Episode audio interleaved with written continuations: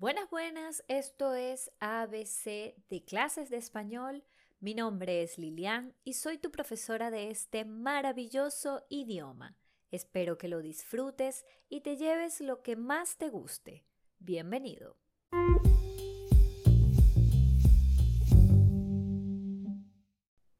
En el episodio pasado conversamos sobre las tradiciones de Nochevieja que se tienen en algunos lugares. Estos rituales que han pasado de generación en generación y que de una forma u otra los hacemos año tras año al sonar las doce campanadas, creyendo o confiando en que harán que tengamos un mejor año. Entre estos estaba el ritual de los deseos.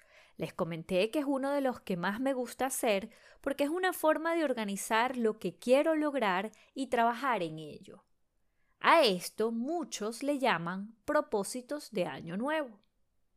Los propósitos de Año Nuevo son esta serie de acciones que te planteas llevar a cabo y que muchas veces escribes, ya sea porque no pudiste hacerlo o terminarlo el año anterior, o simplemente son metas nuevas que te estás trazando.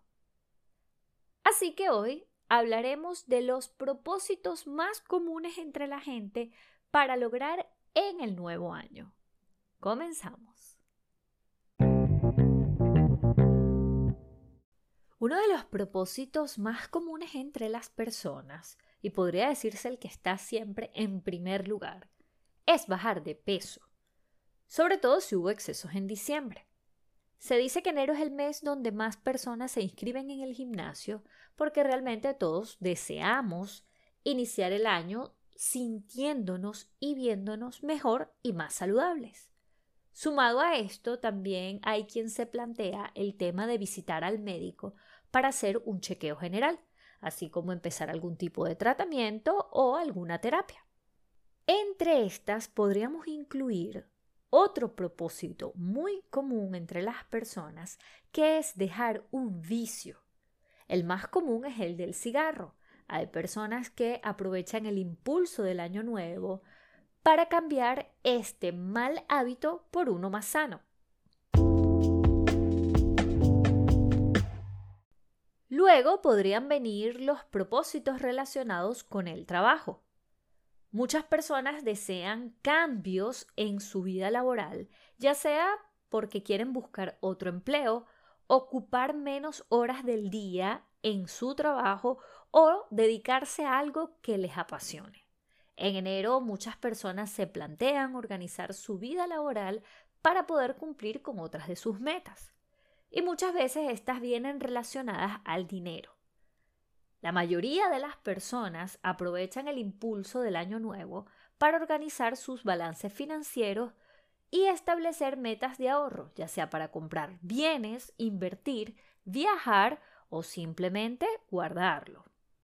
Para quienes estudian o desean mejorar en algún área del conocimiento, también existen los propósitos relacionados con los estudios.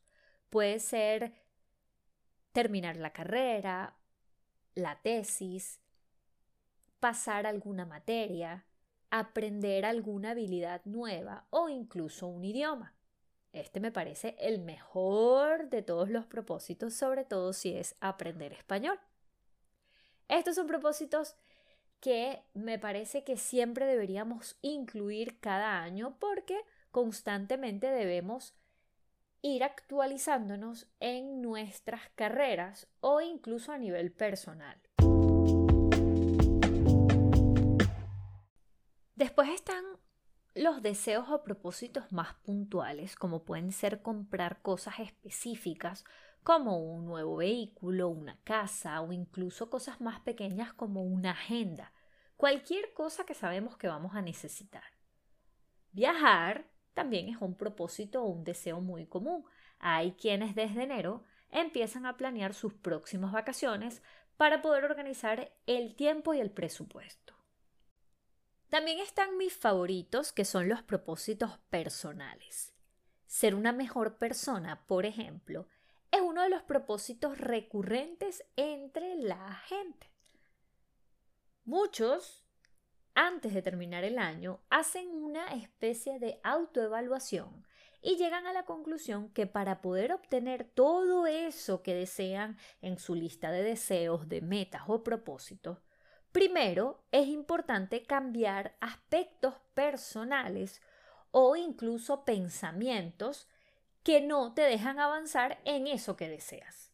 Por ejemplo, ser más generoso, más activo, más empático, más paciente y uno de los que las personas más desean es ser más organizado. Estos son aspectos que sabemos que debemos cambiar primero para poder lograr aquellas metas grandes que nos propusimos para el año siguiente. Existen muchísimos tipos de propósitos y obviamente los que escojamos van a depender de nuestra personalidad, intereses y deseos. Como les dije al inicio, a mí me gusta mucho hacer mi propia lista de intenciones o deseos porque siento que es una herramienta que me ayuda a estar más clara y segura de lo que quiero lograr y así poder mantener el foco en eso que deseo.